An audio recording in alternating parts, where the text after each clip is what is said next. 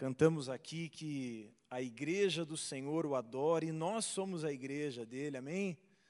Nós somos essa igreja, povo eleito, povo escolhido. A finalidade da minha e da tua vida é adorar o Senhor, amém? Quantos creem nisso? Você foi criado para adorar ao Senhor, amém? Vamos pedir que você Abra aí a sua Bíblia em Mateus, no capítulo 7, no versículo 13. Nós vamos ler o versículo 13 e 14. Mateus 7, 13.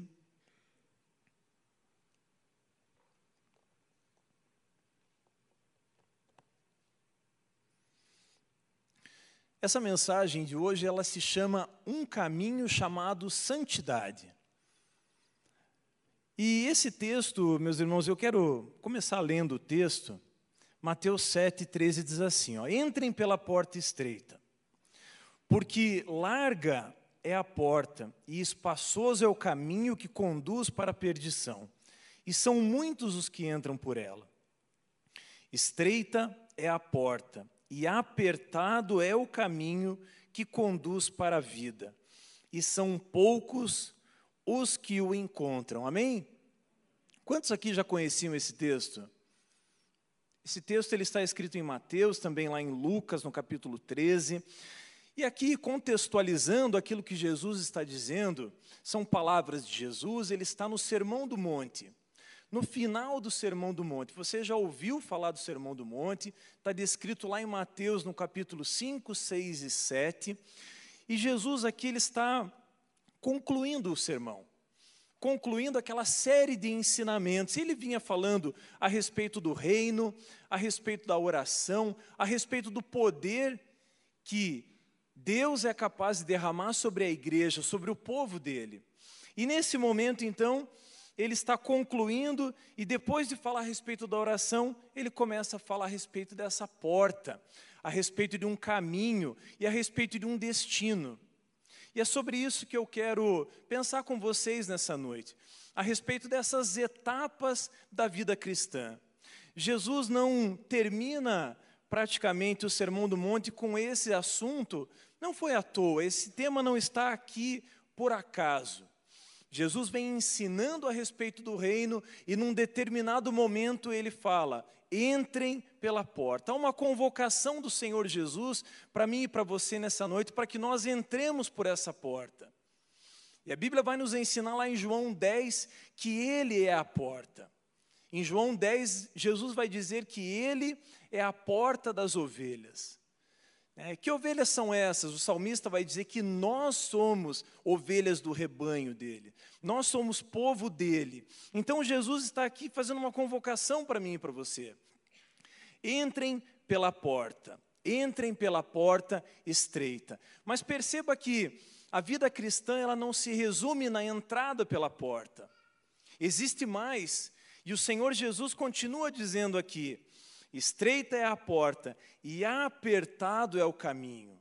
Ou seja, se há uma porta na qual eu e você precisamos entrar, existe também um caminho. Há um caminho pelo qual eu e você precisamos trilhar.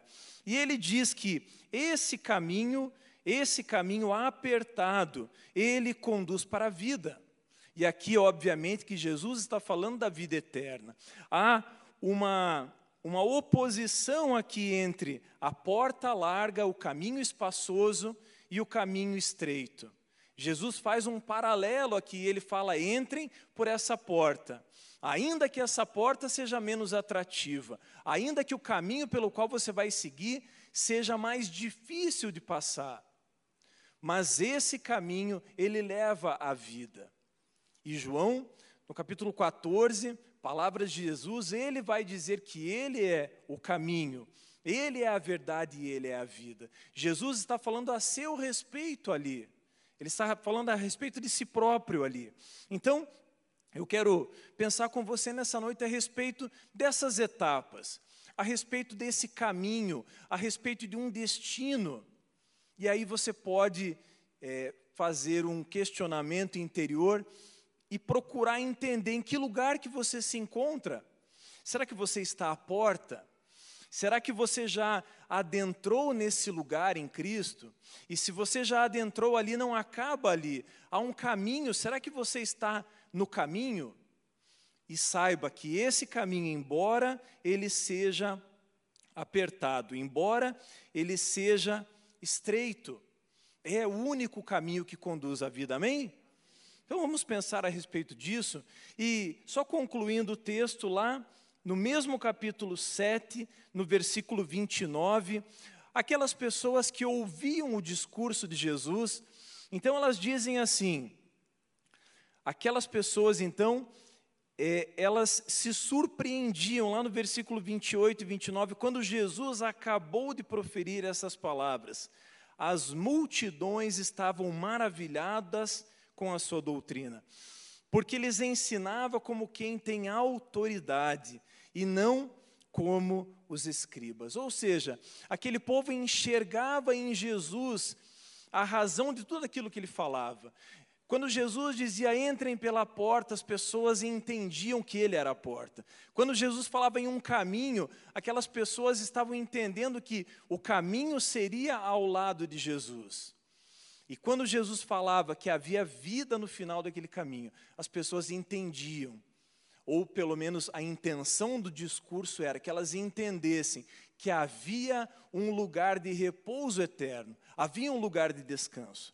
Mas antes de nós falarmos especificamente a respeito de santidade, esse é o tema da mensagem, e especificamente aqui a respeito desse caminho, eu quero refletir rapidamente com vocês a respeito dessa caminhada do nosso, da nossa salvação daquilo que já vivemos com Cristo e aquilo que ainda temos para viver. E quando pensamos em salvação, a primeira parte, ou o primeiro ato de Deus em nosso favor, é o ato da nossa conversão. Havia um tempo em que eu e você andávamos perdidos. E nesse tempo, Jesus então nos alcança. Por meio do Espírito Santo, nós ouvimos a palavra de Deus e então houve um constrangimento no nosso coração da parte do Espírito Santo de Deus. Em João 16, ele vai dizer que o Espírito Santo veio convencer o mundo do pecado, da justiça e do juízo. E nós, então, naquele momento, fomos convencidos pelo Espírito Santo que o caminho pelo qual andávamos não era um caminho que guiava a vida. Então, nesse momento de conversão, nós nos arrependemos. O Espírito Santo encheu o nosso coração de fé essa é a primeira etapa, a conversão, mediante arrependimento e mediante fé. Após esse ato, mais um ato de Deus em nosso favor, nós somos unidos com Cristo. Olha o que, o apóstolo Paulo escreve aos Gálatas. Ele vai dizer assim: ó, Estou crucificado com Cristo. Logo, já não sou mais eu quem vive, mas Cristo vive em mim. E esse viver que agora tenho na carne, vivo pela fé no Filho de Deus. Ou seja, eu através do Espírito Santo, através de um ato de Deus, eu entendo que eu estou crucificado com Cristo. Eu entendo que estou unido com Ele. E essa, esse entendimento dessa união vai fazer com que eu nasça de novo. Essa é um ato de Deus chamado de regeneração. Jesus, por meio do sangue dele vertido naquela cruz, através do convencimento do Espírito Santo, faz com que eu tenha então um novo nascimento. Olha o que, que João vai escrever. Mas a todos quantos o receberam, deu-lhes o poder de serem feitos filhos de Deus, a saber, aos que creem em seu nome, os quais não nasceram do sangue, nem na vontade da carne, nem na vontade do homem, mas de Deus. Ou seja, nós nascemos de novo. Eu e você nascemos de novo. E a partir desse novo nascimento, então, nós somos justificados por Deus. O que é essa justificação? É mais um ato de Deus em declarar eu e você justos diante dele. Lembre-se, Paulo vai escrever aos Romanos que nós estamos mergulhados no pecado. E o salário desse pecado é a morte, ou seja, havia uma condenação para mim e para você. Mas então, a partir dessa união com Cristo, eu fui justificado. E esse é de fato um ato de justiça. Deus, ele olha para Jesus, olha para aquilo que ele fez na cruz e ele nos justifica. A dívida que havia contra nós, ela foi cancelada. Isso é justificação. Paulo vai escrever aos Romanos que, justificados, pois temos paz com Deus por meio do nosso Senhor Jesus. Perceba que essa justificação, o ato de Deus em nos declarar justos, faz com que nós sejamos adotados por Deus. A Bíblia vai dizer em Isaías, no capítulo 59, que os nossos pecados fazem separação entre nós e Deus. Então, quando somos justificados por Deus, Deus não olha mais a nossa natureza pecaminosa, mas Ele olha para o sangue de Jesus derramado na cruz, o sangue que nos cobriu, e somos então justificados, e essa justificação faz com que sejamos adotados. Eu e você passamos a ter uma família celestial. Olha o que, que o próprio apóstolo Paulo vai escrever. E porque vocês são filhos, Deus enviou o espírito de seu filho ao nosso coração. E esse espírito clama: Abba, Pai. Assim, você já não é mais escravo, porém filho, e sendo filho, também é herdeiro de Deus.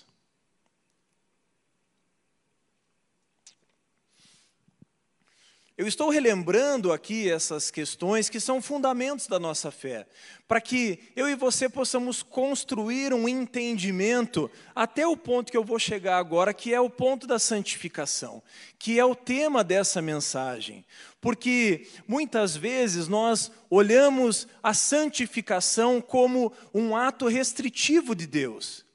Quando falamos em santificação ou quando uma mensagem de santificação chega até você, a impressão que dá, e isso de maneira errada, é que muitas vezes Deus está falando: ei, não, você não pode fazer isso, você agora é crente, você não pode rir, você não pode se alegrar, você não pode participar de festas, você agora vai ter uma vida de piedade. Isso não é mentira. Mas não é só isso. Quando nós falamos em santificação, nós precisamos entender tudo isso que já aconteceu conosco. Santificação não é uma punição por você ter virado crente. Ah, você virou crente, agora, como punição pelos seus pecados, você vai viver em santidade. É justamente o contrário. O pastor Daniel falou aqui, está escrito lá em Neemias, que a alegria do Senhor é a nossa força. Então, se tem um povo que precisa se alegrar, se tem alguém que pode dizer glória a Deus, eu sou santo, eu caminho em santidade, é o povo de Deus. A Bíblia vai nos ensinar em diversos momentos que esse caminho de santidade é um privilégio, é um presente. E eu fiz questão de falar a respeito dessas etapas, para que você entenda que Deus já te salvou, já te livrou da morte, Ele já te justificou, Ele está preparando um lugar para que você esteja com Ele durante toda a eternidade. E nesse momento, nessa vida cristã, nesse caminho que é sim apertado, Ele tem alegria em caminhar conosco, Ele já preparou de antemão tudo aquilo que a gente precisa para caminhar na bondade, no amor, na misericórdia dele, olhando para ele. E aí eu quero que você entenda também que quando eu falo em salvação e falo em santificação, eu não estou dizendo que você conquista a salvação através da santificação. A santificação não é um pré-requisito para a salvação, mas é algo que faz parte da vida com Deus. O apóstolo Paulo vai escrever aos Efésios, no capítulo 2, lá nos versículos 8, 9 e 10, que pela graça sois salvos mediante a fé. É a fé que te salva. E o apóstolo Paulo continua dizendo que isso não vem de nós, é dom de Deus, não por obras para que ninguém se glorie. E aí ele continua dizendo lá no, no versículo 10 que nós somos feitura dele, criados em Cristo Jesus para toda boa obra que Deus, de antemão, preparou para que andássemos nela. Você consegue entender que há aqui uma diferença quando falamos em santificação, ou quando falamos em santidade, ou quando falamos que há um caminho a ser percorrido, um caminho de santidade, não é pela santidade que você vai conquistar a tua salvação. A tua salvação foi conquistada pela fé, mas enquanto salvos, eu e você temos o dever, temos o compromisso com Deus mediante tudo aquilo que ele já fez por nós, em caminhar em santidade. E aí nós podemos entrar num outro ponto aqui também, que é a motivação pela qual nós andamos em santidade. Parece que a coisa está complicando, porque perceba que não adianta só caminhar também em santidade. Porque deixa eu te dizer, santidade, Eliezer, não é simplesmente um padrão elevado moral, não se trata disso inclui também atos de bondade e de justiça, mas não é só isso. Quando o salmista é, vai falar a respeito da santidade, ele vai dizer assim ó, no Salmo 96: Adorem o Senhor na beleza da sua santidade. Ou seja, adorem o Senhor na glória, no resplendor da sua santidade. Ou seja, ele não está falando adorem o Senhor na na retidão do seu caráter. É óbvio que um homem de Deus, uma mulher de Deus tem uma retidão de caráter. Mas santidade não significa somente esse padrão elevado de bondade. Ele é muito mais do que isso. Eu ouvi uma mensagem é, na quinta-feira a respeito do filho pródigo. E aí o, o, o pregador dizia que havia ali um padrão de santidade com uma motivação totalmente errada, que era a motivação do filho que ficou em casa. Se nós fôssemos trazer para, para os tempos de hoje, nós diríamos que o filho que ficou em casa era um religioso. Então, nenhum, nem o que saiu e nem o que ficou buscavam ou praticavam a santidade. Mas quando aquele filho volta, quando ele recebe o perdão, o amor da parte de Deus, quando ele se sente amado, ele passa a ter uma motivação diferenciada para seguir em santidade. Tudo aquilo que o pai pedisse para ele, ele agora tinha uma motivação diferente. A motivação não é a minha religião, a motivação não é um compromisso com homens, a minha motivação é um compromisso com Deus. Amém? Quantos estão entendendo isso? Amém? Dá um glória a Deus aí para eu saber que você está aí, que você está vivo. Vivo em Cristo Jesus. Amém? Muito bem. Diante disso, diante dessa, vamos chamar assim, dessa releitura dos passos que nós falamos até aqui, eu quero agora me concentrar com você nessa parte específica da santidade, da santificação. Só um parênteses, eu não falei essa etapa porque ela ainda não chegou para nós, mas a última etapa da vida cristã é a glorificação, que é quando o nosso Senhor Jesus voltará. Amém? Você crê que ele vai voltar?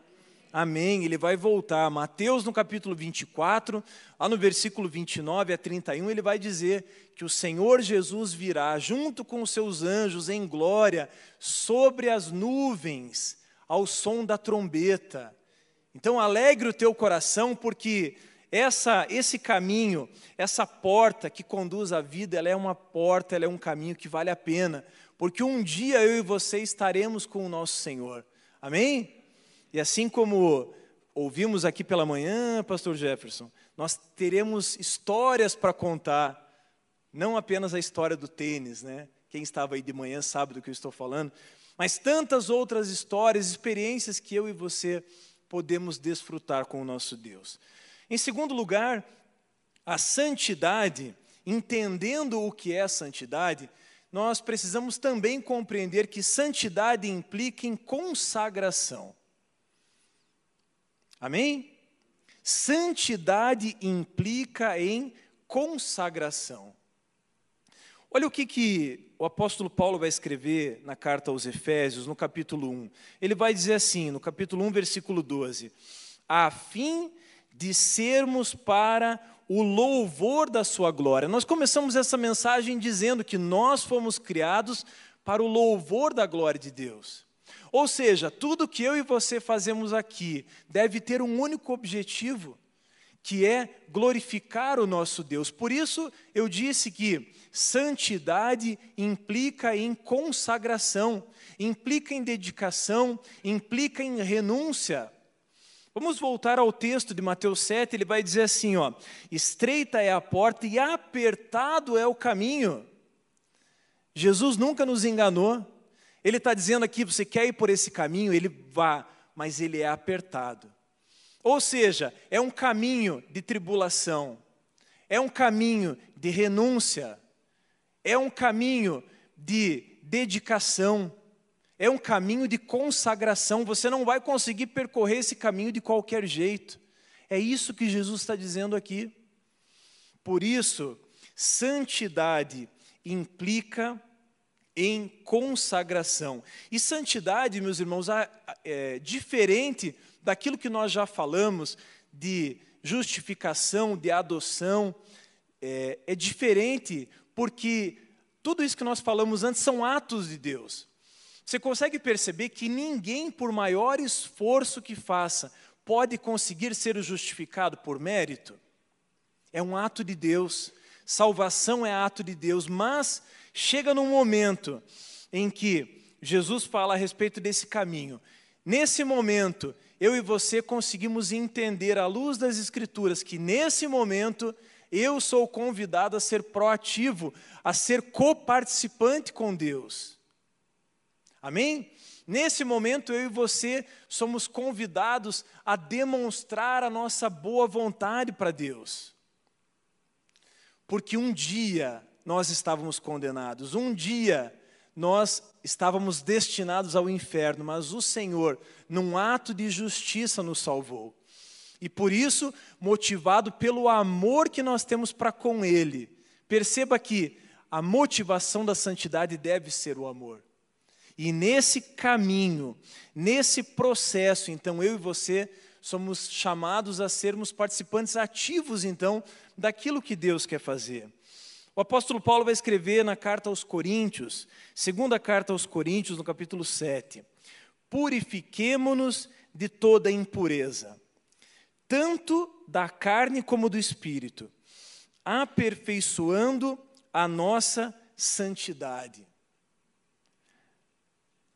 Perceba aqui que o apóstolo Paulo está dizendo, aperfeiçoando a nossa santidade.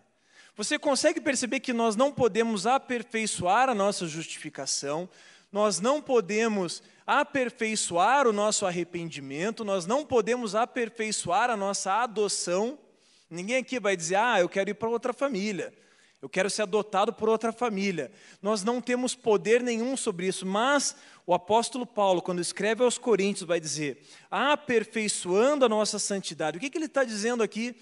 Que eu e você somos participantes nisso. Se tem um processo que eu e você somos chamados a sermos participantes ativos, é a santidade. Olha que interessante, o, o, o, autor da carta aos Hebreus, no capítulo 12, vai dizer assim: procurem viver em paz com todos e busquem a santificação. Ele está falando em atividade, ele está falando em proatividade, ele está falando num deslocamento da minha parte na direção de Deus. E olha que sério, olha como Deus leva a sério a santidade. Na segunda parte do versículo, Hebreus 12, 14, ele vai dizer assim: busquem a santificação, sem a qual ninguém verá o Senhor. Meu irmão, minha irmã, você consegue entender o nível de seriedade que Deus trata a santificação? Por isso, no começo, eu disse para que você refletisse em que parte do caminho você está. Será que você está à porta pensando, será que eu entro ou não? A porta é estreita. É, ela é estreita, eu não posso levar nada na minha mão. Pastor Daniel, na porta estreita só vai passar você. Não vai passar nada nas tuas mãos. A porta é estreita. Talvez você esteja à porta pensando se deve entrar ou não. Talvez você já tenha entrado. E talvez você que olhou para a porta estreita percebeu que o caminho é mais apertado ainda que a porta. Porque a porta, ela é mais larga do que o caminho. Então há um, há um caminho estreito. Será que é aí que você está? Eu e você precisamos pensar a respeito disso. Eu e você precisamos estar é, em sintonia com Deus, até mesmo para entendermos em que parte estamos e o que Ele espera de nós. Há uma determinação da parte de Deus, há uma convocação: entrem pela porta. Mais alguns versículos que falam de maneira muito direta a respeito da santidade. O apóstolo Paulo vai escrever na primeira carta aos Coríntios 15:50, a carne e o sangue não podem herdar o reino de Deus. 1 de João 5,18: Sabemos que todo aquele que é nascido de Deus não vive no pecado. Mateus, no capítulo 5, no próprio Sermão do Monte: Se o seu olho direito levar você a tropeçar, ou seja, em outras versões, a pecar, arranque-o e jogue fora. Pois é preferível você perder uma parte do seu corpo do que ter o corpo inteiro lançado no inferno. E se sua mão direita levar você a tropeçar ou a pecar, corte-a e jogue-a fora, pois é preferível você perder uma parte do seu corpo do que o corpo inteiro ir para o inferno. Se você valoriza o teu dedo, se você valoriza a tua mão, o teu olho, quem dirá Deus valoriza a santidade? Ele vai dizer assim: olha, é melhor que você fique sem uma parte do teu corpo, mas não fique fora. Ou seja, há uma convocação para mim e para você para consagrarmos as nossas vidas por completo. E daqui a pouco eu vou te fazer algumas perguntas e eu quero que você pense a respeito disso, para que você avalie, assim como eu fui avaliado por Deus enquanto escrevi essa mensagem, qual é o nível de consagração que a minha e a sua vida se encontra. Nós precisamos também entender, meus irmãos, que a santidade, a santificação, ela não é um, um, ato isolado, não é simplesmente uma decisão que alguém toma de se isolar do mundo e viver em santa piedade. Não é isso. Não se trata disso. Santidade é uma resposta que eu dou para Deus. Deus está falando para mim: ei, você é filho, eu te adotei. O Espírito Santo testifica no meu e no teu coração que nós somos filhos.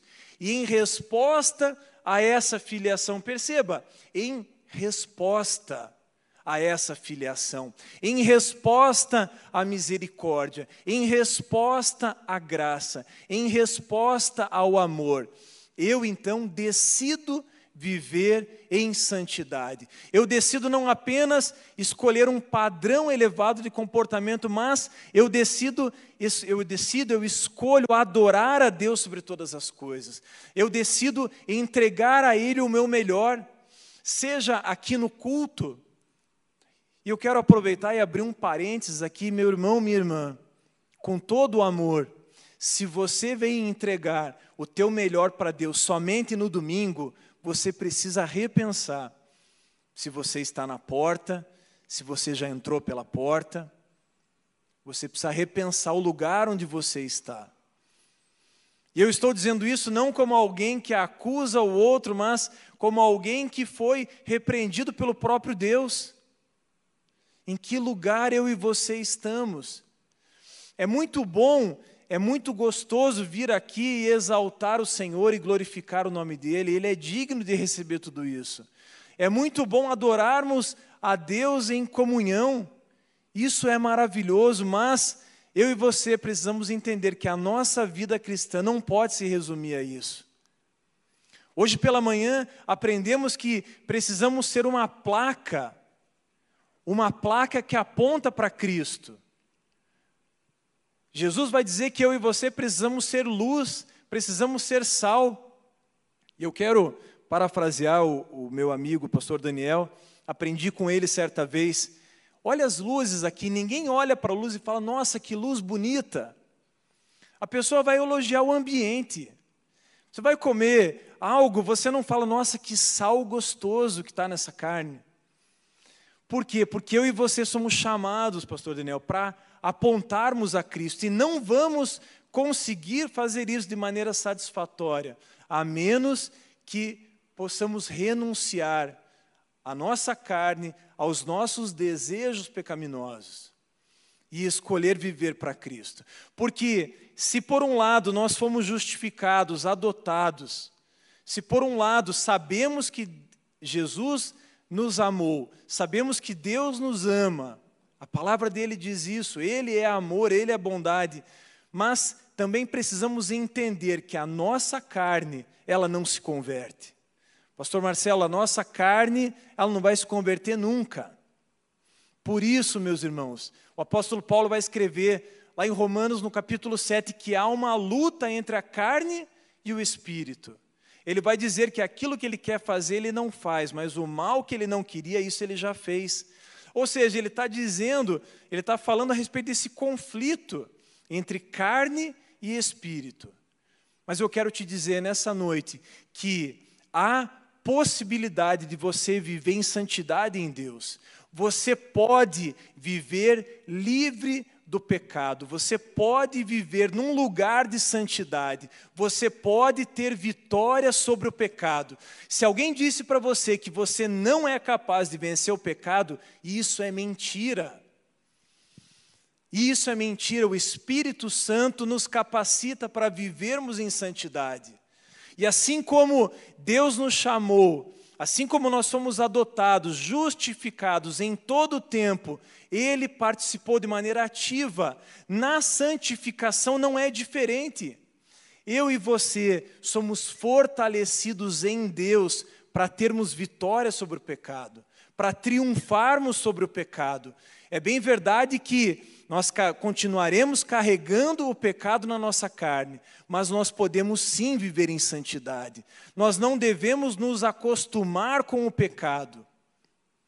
E viver em santidade também não significa que eu nunca mais vou pecar. Isso é mentira. Mas viver em santidade significa que eu vou viver olhando para Cristo. E se caso no meio do caminho eu pecar, eu tenho um Pai no qual eu posso me achegar e pedir perdão. Amém?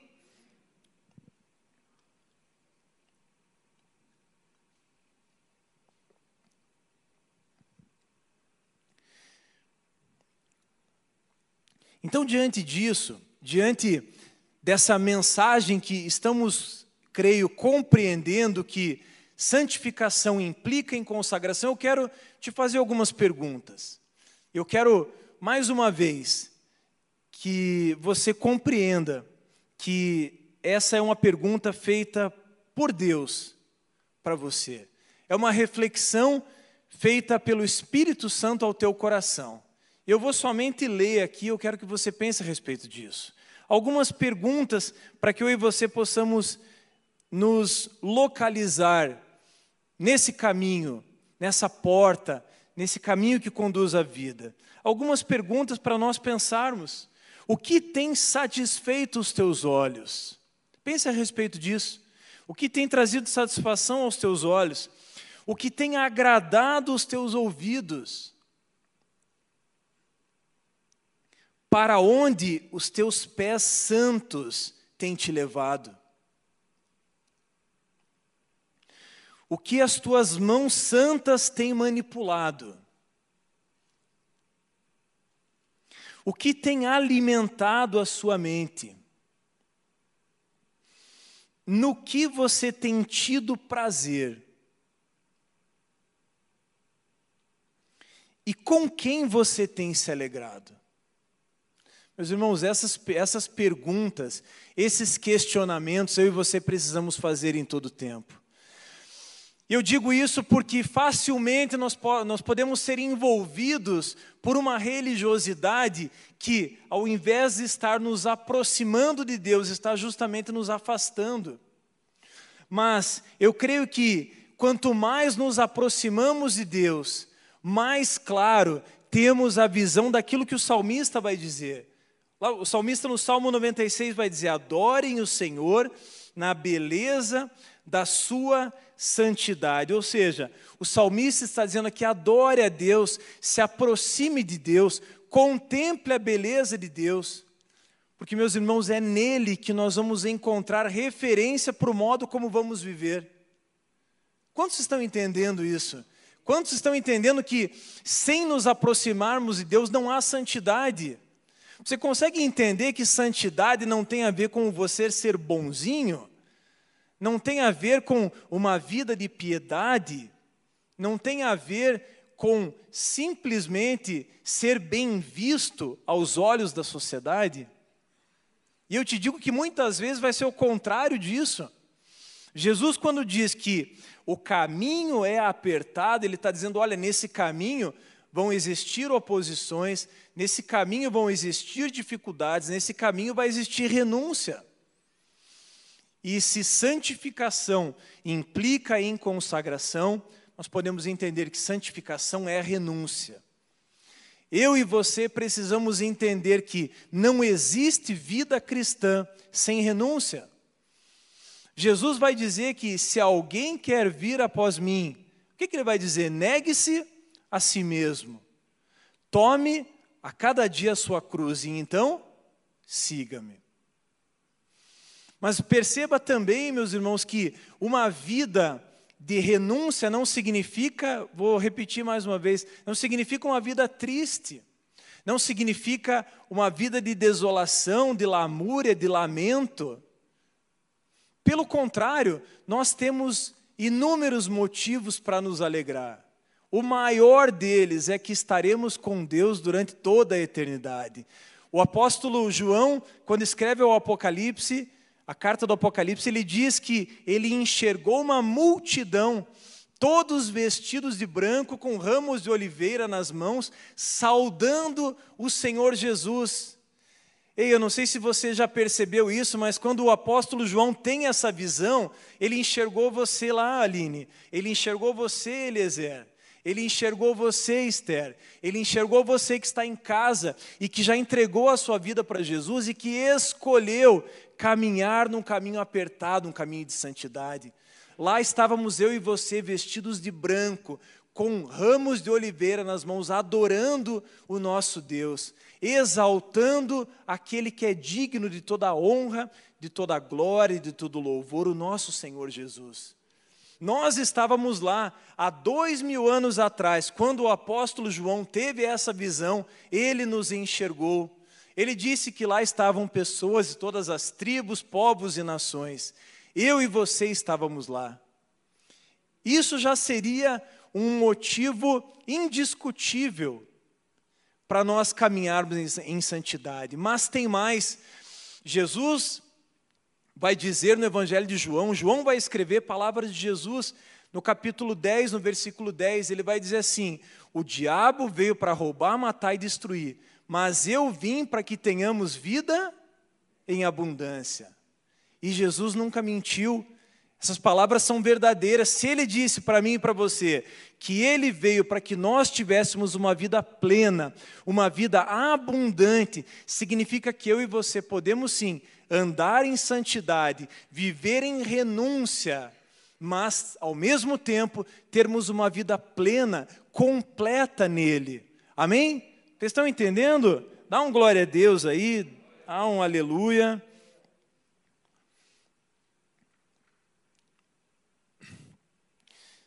Agora, meus irmãos, eu creio que o maior problema da igreja de Jesus hoje é tentar viver em santidade por força própria. Deixa eu te dizer algo. Talvez você já tenha inúmeras vezes tentado viver em santidade.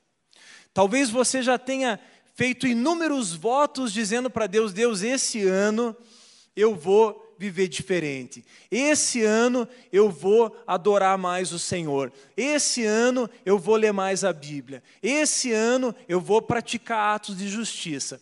Esse ano esse ano, esse ano. E quantas vezes, talvez, você já fez votos com Deus e não foi capaz de cumprir? Será que alguém já fez isso ou só eu já fiz isso? Eu já fiz isso inúmeras vezes. Mas sabe qual que é o problema, meus irmãos? Nós tentamos fazer as coisas na força da nossa carne. Nós estabelecemos uma meta, olhamos para Deus e falamos: eu vou chegar naquele lugar.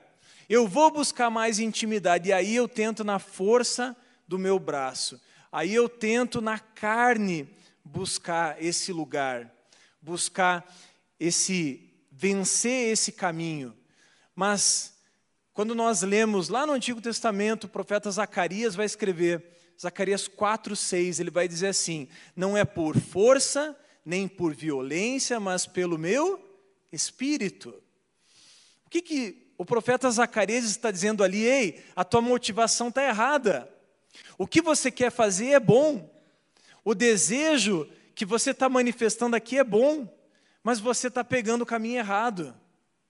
Lembra que eu disse que nós podemos estar vivendo uma aparência de santidade, mas que na realidade está nos separando de Deus? Quando nós tentamos fazer as coisas pela força do nosso braço, nós estamos fadados ao fracasso. Eu e você vamos fracassar todas as vezes que tentarmos viver um quadro ou uma vida de intimidade com Deus, se tentarmos fazer isso na força do nosso braço. Há algo que eu e você precisamos entender. Quando nós lemos aqui na carta aos Efésios, no capítulo 2, o apóstolo Paulo vai escrever assim: Pela graça sois salvos mediante a fé. Mas eu quero pensar essas duas primeiras palavras aqui, pastor Jefferson. Pela graça. Você consegue perceber que a mesma graça que te salvou é a mesma graça que te fez com que você fosse adotado, fosse justificado, tivesse paz com Deus, e também é a mesma força que vai te conduzir num caminho de santidade. Eu e você só conseguiremos vencer, só conseguiremos ter uma vida de adoração plena, de santidade em Deus, quando entendermos isso, que precisamos tomar posse da graça que o Senhor já nos ofereceu no ato da salvação, para que também nos sustente durante toda a nossa caminhada. Então, quando falamos em santidade, nós estamos falando numa inclinação para as coisas de Deus, numa inclinação para aquilo que o Senhor tem preparado para nós. O apóstolo Paulo vai escrever aos Romanos, no capítulo 8, no versículo 5, vai dizer assim: Os que vivem segundo o Espírito se inclinam para as coisas do Espírito. Perceba que quando não conseguimos vencer, muitas das vezes, é porque estamos nos apoiando na força do nosso próprio braço. Há algo que eu e você precisamos entender nessa noite, que nós não devemos buscar, a partir da nossa força, oferecer um padrão de excelência para Deus. É o contrário, eu e você precisamos permitir que o padrão de excelência de Deus venha sobre as nossas vidas através do Espírito Santo. É isso que Paulo escreve aos Romanos no capítulo 12.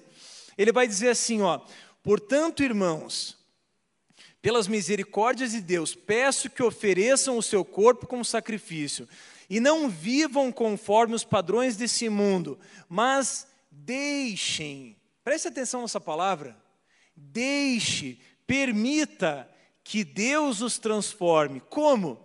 Pela renovação da vossa mente, para que você possa experimentar a boa, a agradável e a perfeita vontade de Deus. Quando eu leio esse texto, eu aprendo que o Senhor tem um padrão de vida que é bom, agradável e perfeito aos olhos dele, e que ele está pedindo que eu e você abramos a porta do nosso coração e recebamos essa mesma graça que nos salvou para nos fortalecer nesse caminho de santidade. Quantos estão entendendo aqui que santidade não se trata de esforço próprio? Amém? Consegue entender isso? Porque se for esforço próprio, nós vamos fracassar já na segunda-feira. Eu nem vou chamar você aqui para renovar a tua aliança com Deus no altar, para fazer um voto com Ele, porque na segunda-feira eu e você vamos fracassar se tentarmos fazer isso na força do nosso braço. Mas o apóstolo Paulo vai deixar muito claro aqui: deixem que Deus os transforme pela renovação. E isso também não, não implica em passividade da nossa parte. Implica sim em tomarmos atitudes, mas com as motivações corretas, apoiadas na força correta. O apóstolo Paulo ainda vai escrever aos Romanos no capítulo 6: ofereçam a si mesmos a Deus e ofereçam os seus membros a Deus como instrumentos de justiça. Olha esse termo, instrumentos de justiça, ou seja, utilizando o seu corpo para buscar um lugar de aprovação em Deus. Consegue entender isso? Ofereçam-se, deixem. Então, são ações que Deus está nos convocando nessa noite. Um outro texto vai dizer assim: Pois a vontade de Deus é a santificação de vocês. Primeira carta aos Tessalonicenses 4:3. A vontade de Deus é a santificação de vocês. Há um clamor no coração de Deus, há um chamado no coração de Deus para mim e para você nessa noite, nos convocando para caminharmos nesse lugar chamado santidade. Há um clamor de Deus dizendo: Ei, eu quero, eu preciso que você se santifique, é um desejo do meu coração. E por que, que eu vou fazer isso? Respondendo ao amor dele. Perceba que santidade, repito, é uma resposta que eu e você damos a Deus. Não é porque alguém disse, não é porque obedece um padrão, mas é porque agrada o Pai. É porque agrada aquele que um dia te livrou da condenação, algo que ninguém poderia fazer, ele fez por mim e por você. E essa deve ser a motivação do nosso coração para caminharmos em santidade. Em terceiro lugar, a vida em santidade é um princípio que dá acesso a um lugar de intimidade com Deus. Eu vou repetir. A vida em santidade é um princípio que dá acesso a um lugar de intimidade com Deus. Meus irmãos, há uma chamada de Deus, o apóstolo Pedro vai escrever: sede santos, porque eu sou santo. E Pedro está lendo, está fazendo uma releitura ali daquilo que está escrito lá em Deuteronômio: sede santos, porque eu sou santo. Você consegue perceber que Deus está dizendo para mim e para você: seja santo, porque eu sou santo. Seja santo como eu sou santo. Então, meus irmãos, se há um segredo aqui na santidade é estarmos próximos de Deus, porque quanto mais nos achegarmos a Deus, Tiago vai escrever, Tiago capítulo 4, versículo 8: Achegai-vos a Deus e Deus se achegará a vocês. Eu entendo e aprendo aqui que eu só vou conseguir viver em adoração plena, em santidade, se eu me achegar a Deus, porque quanto mais próximo eu estiver de Deus, melhor eu vou estar vendo o meu Pai, melhor eu vou estar entendendo e compreendendo aquilo que Ele tem separado para eu viver. Há um padrão celestial no qual eu e você precisamos viver. E apesar de estarmos com os pés na terra, nós estamos com os olhos e com a mente no céu, conectados por meio do Espírito Santo. Amém? E é isso que eu aprendo aqui nesses versículos, eu aprendo que esse lugar de santidade, ele me leva a um lugar de intimidade com Deus. Existe um texto, só corrigindo, é, não, não corrijo nada, é isso mesmo. Ia corrigir a referência, mas está certo, é, é Tiago 4,8. Tem um texto, meus irmãos, que virou uma chave no meu coração quando eu li e compreendi. Dois textos, na realidade. Um deles é Jeremias 33, 3 que diz: Clame a mim e eu responderei e te mostrarei coisas insondáveis que você não conhece. Esse texto, quando entrou no meu coração, cadê o Rosa? Eu ouvi o Rosa dizendo hoje, aqui no, no culto, que o pastor Daniel tinha lançado uma dinamite com aquela palavra lá. E essa palavra de Jeremias 33, 3, quando entrou no meu coração, foi como uma dinamite. Eu nunca mais fui o mesmo depois que eu compreendi o que Deus estava falando a respeito de Jeremias. Ele está dizendo: clame a mim e eu te responderei. Meu irmão, você percebe que há um chamado de Deus para nós nos aproximarmos dele e clamarmos a ele, e ele não nos reservará nenhuma, nenhuma resposta. Ele nos dará a resposta, basta que eu e você clamemos a ele. E o outro texto que impactou sobremaneira a minha vida é o Salmo 25, 14. Diz assim: O Senhor confia o seu segredo aos que o temem, aos quais ele dará a conhecer a sua aliança, ou aos quais ele dará a conhecer os seus segredos. Meu irmão, eu não sei qual é o desejo do teu coração, mas eu desejo estar num lugar em Deus, aos pés de Jesus, num lugar de intimidade tal, que no momento em que eu dobrar os meus joelhos no meu quarto, o Senhor, através do Espírito Santo, comece a revelar coisas do coração dele. Quantos aqui já tiveram experiências de compreender o que estava no coração de Deus? Eu creio que você já viveu isso. Deus, Ele deseja comunicar o que está no coração dele para mim e para você. Deus, Ele nos chama para estarmos nesse lugar de intimidade. E eu aprendo e compreendo através dessa palavra que um dos pré-requisitos essenciais para eu percorrer esse caminho e para eu estar nesse lugar de intimidade é a santidade. Então, se você deseja intimidade com Deus, não ore por intimidade, busque santidade. Vai fazer muito mais efeito.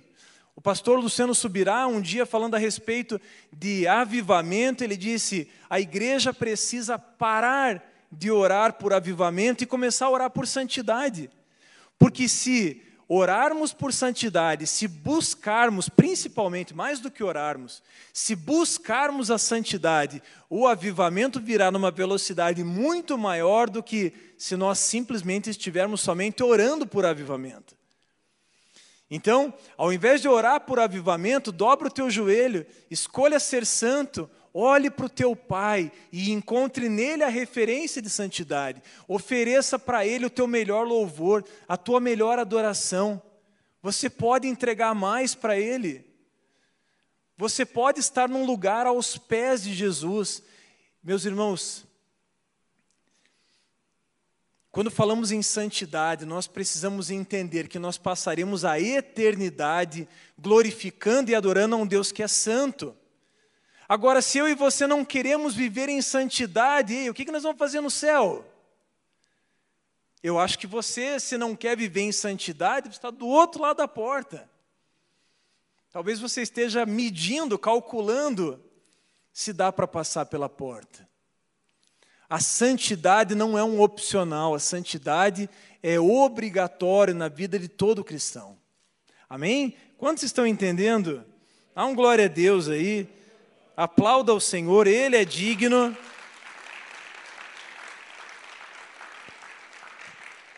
Glória a Deus.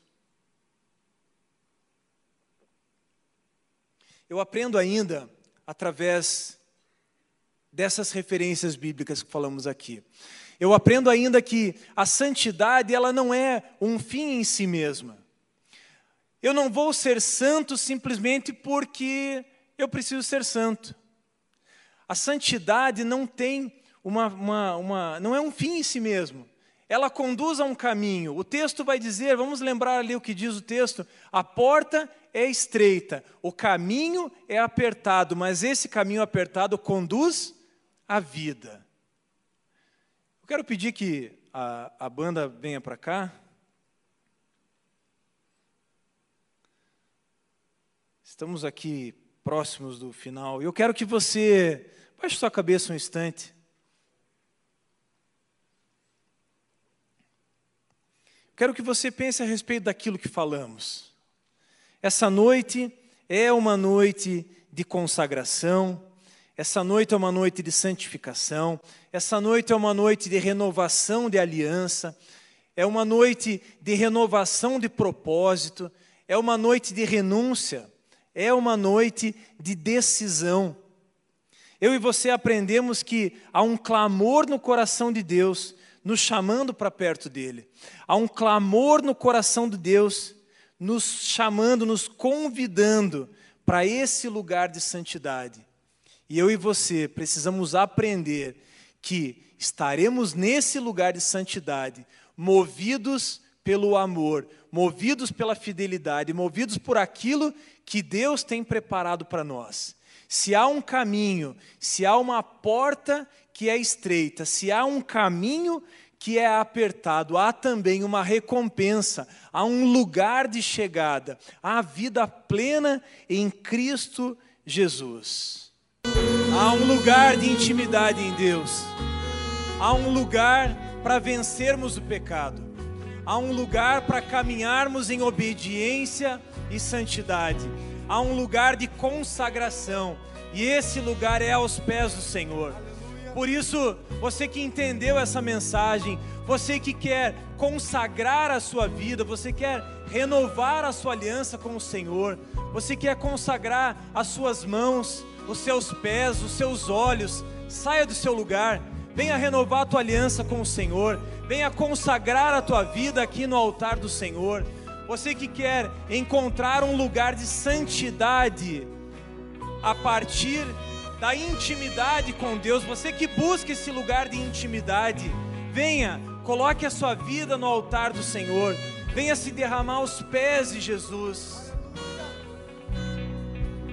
Através dele, eu e você podemos ser vitoriosos. Através dele, eu e você podemos viver sim em santidade, podemos sim ser vitoriosos sobre o pecado. Consagre a sua vida ao Senhor. Venha consagrar a sua vida a Deus. Há um lugar de consagração no altar do Senhor. Saia do seu lugar e venha, venha para esse lugar de consagração, de intimidade com o Pai.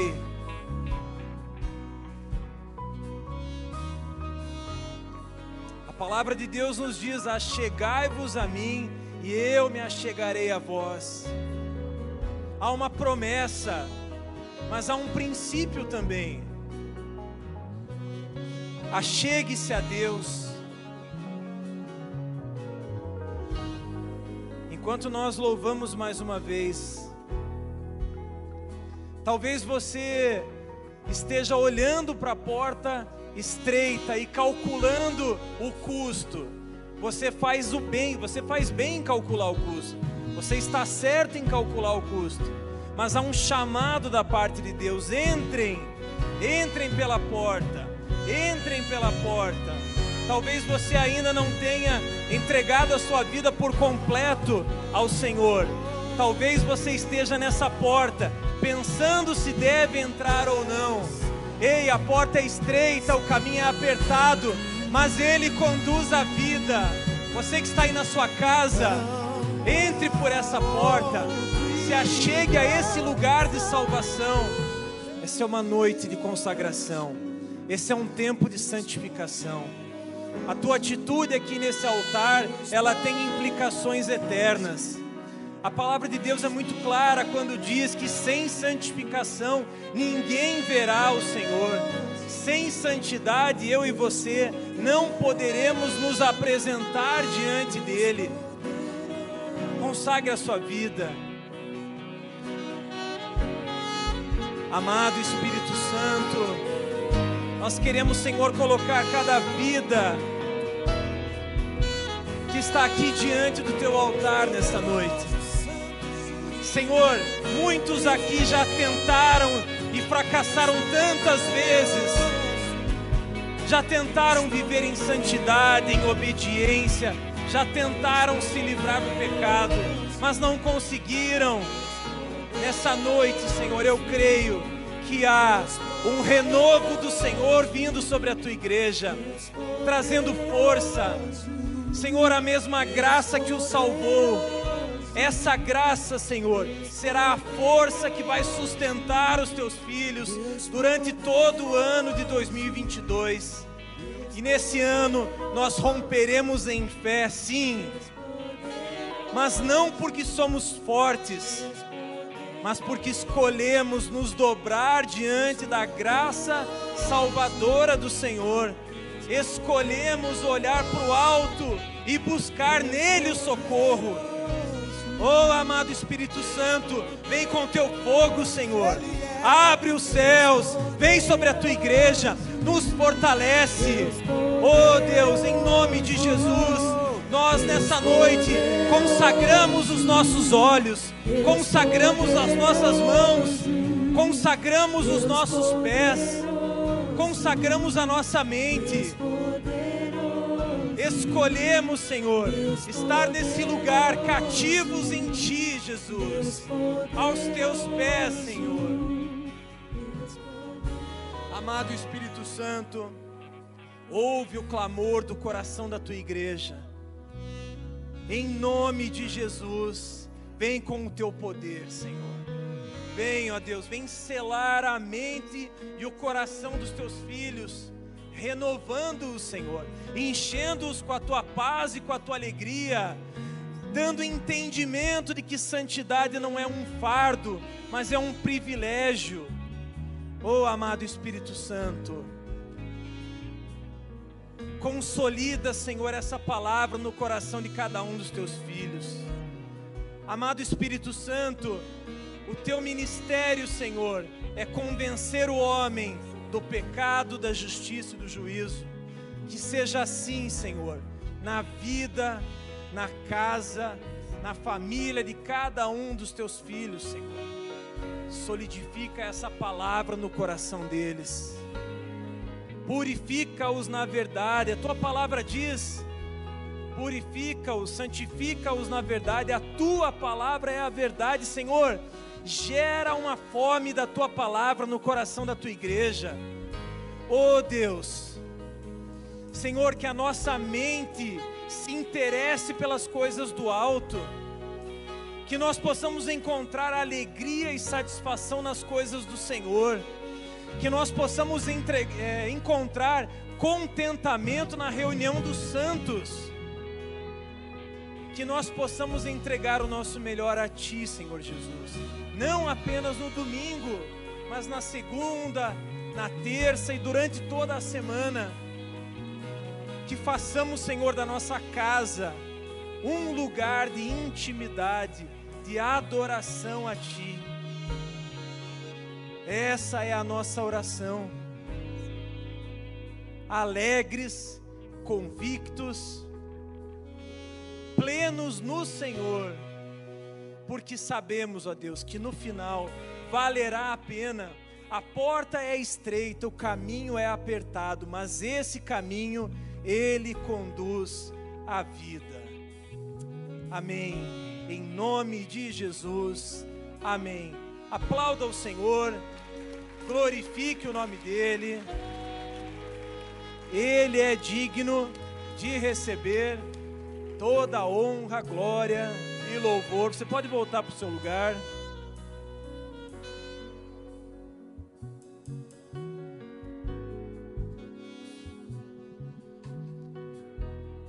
Amém. Coloque-se em pé com as mãos assim para a gente encerrar o nosso culto. Nos despedimos para uma semana abençoada que o amor de Deus, o nosso Pai, que a graça redentora do nosso Senhor Jesus Cristo, que a comunhão e as consolações do Espírito Santo seja sobre você, meu irmão, sobre sua casa, sua família, sobre toda a igreja de Jesus espalhada por toda a terra, hoje e até que ele venha.